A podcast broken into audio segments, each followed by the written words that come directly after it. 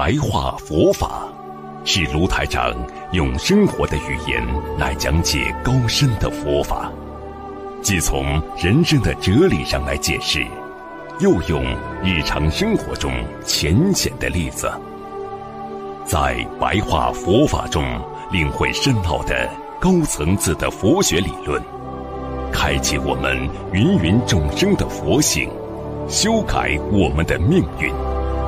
请收看卢台长的白话佛法。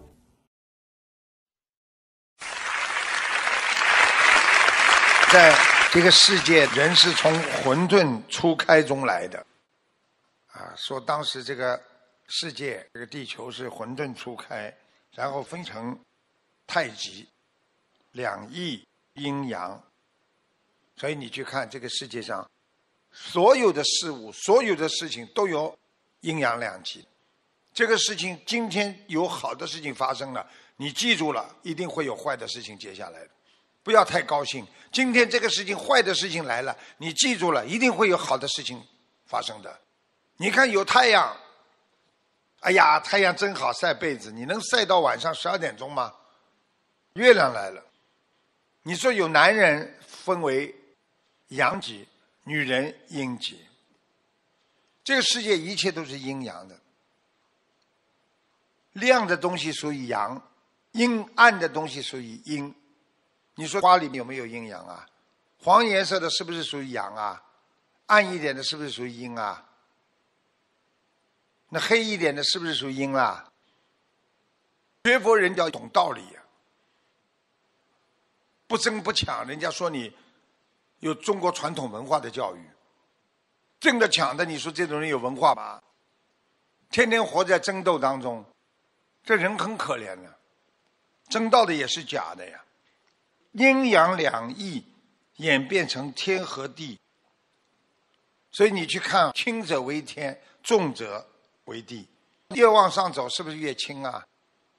气球越往上走，是不是越轻啊？你看看以后你们升天，灵魂很轻的上去了，重的东西都往下跑吧。很多重的东西都是往下沉的，轻的东西都往上跑的呀。所以阴阳滋生万物，用佛法界讲，万物唯心造。你这个心能造出世界上所有的好和坏。你今天心好了，一切都好。心坏了，一切都坏。刚刚开始学佛的人，迷惑自己，拼命的要战胜别人。什么事情要显得自己比别人知识么渊博，人么漂亮，财色名食睡，什么都要比人家好。你怎么不学学自己有没有文化，有没有佛学的造诣，有没有修养啊？你跟别人比这些人间的东西有什么意思？你今天认识了很多有名的人了，你认识很多的有地位的人了。有的东西可以没有，没有的东西可以有啊！要把自己这个心要安定下来呀。你跟老婆吵的时候，你骂她的时候，你想象她如果把孩子带走，接下来你怎么过？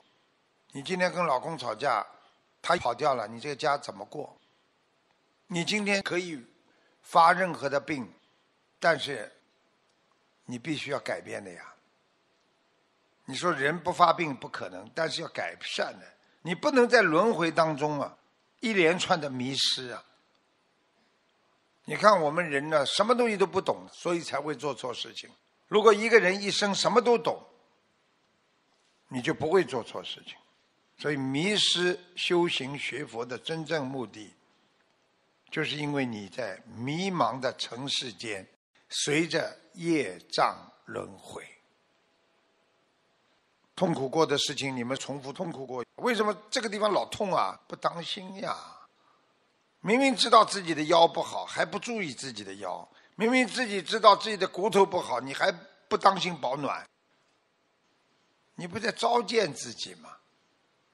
学佛的人要善用学佛来。修持自心，不要去战胜别人，我要比你好啊！我在单位里呀，我在什么地方我都要战胜别人，要学会先战胜自己呀。连自己的毛病都战胜不了，你还去战胜单位里的老板，战胜单位里的同事，还跟人家去争？你自己一个很小的缺点你都改不了，你还去跟人家争什么？所以叫诸行无常呀。这个世界上一切都诸行无常的呀，所有的行为、所有的语言、所有的思维，全部都是无常的。今天你刚刚一小时之前讲过。一个小时之后，他说：“对不起，我变了。为什么要有律师啊？过去古代有律师吧？现在人心变得太厉害呀！所以人间万事万物，菩萨让我们知道都无法永久的保存的呀。你说人怎么有永远保存的东西呀？这个世界上没有一样东西可以永久保存的呀。所以佛陀看穿了，佛陀出家。”显化给我们看，太子都无法永久保存的。我就是以后做了皇上都无法保持，所以出家就是做给你们看。我不需要这些荣华富贵，所以为什么我们要学释迦牟尼佛啊？人生在世，一切最终无所得。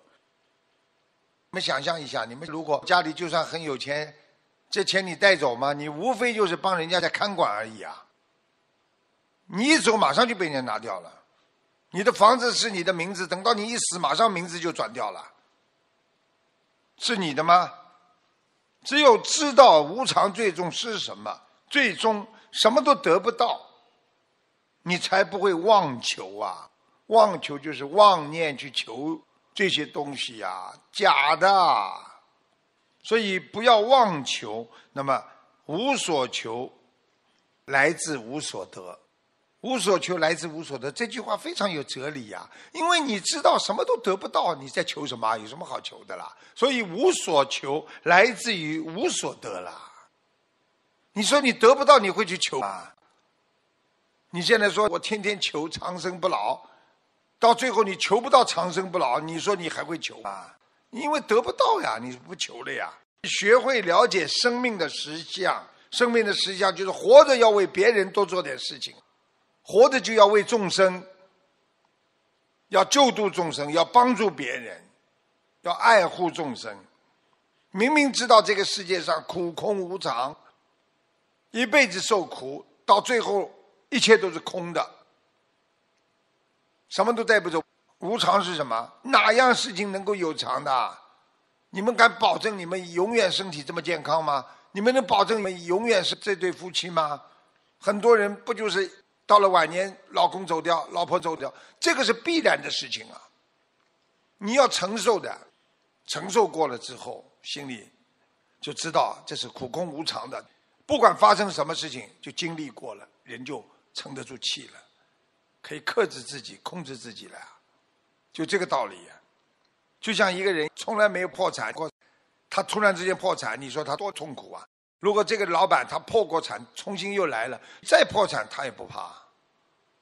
道理就是这样啊，所以希望你们要懂得去证悟苦空无常。这个世界上你要证得悟性，这个世界真的什么都得不到的。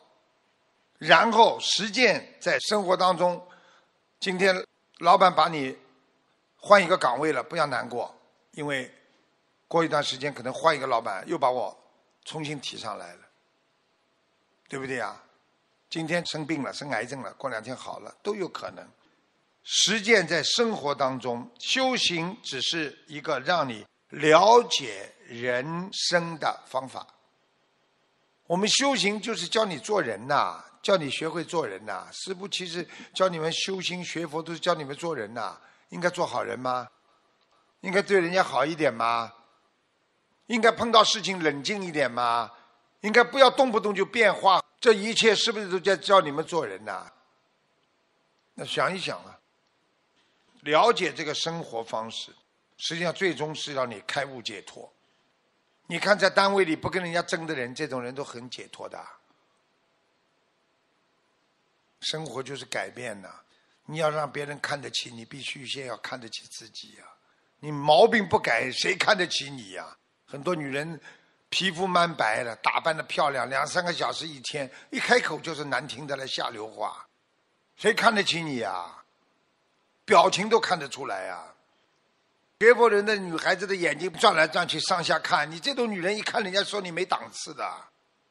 生活就是学佛啊，学佛叫如如不动。你跟人家讲话，眼睛看哪里就看哪里，诚实的做人，好好的学佛。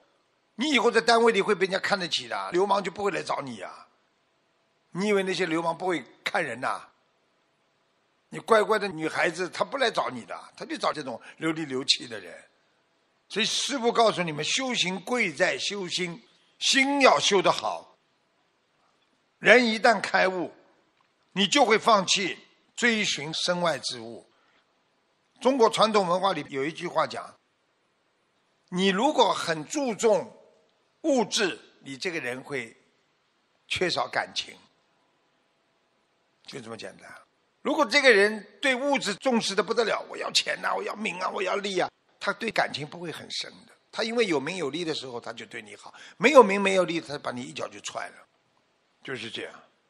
所以我们要追寻内心世界真正的财富。我们内心世界真正的财富是什么？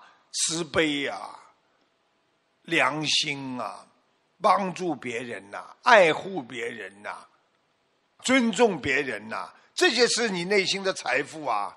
你这些动作、这些行为做出来，别人会看得起你。你以为你凶，人家就卖你账了？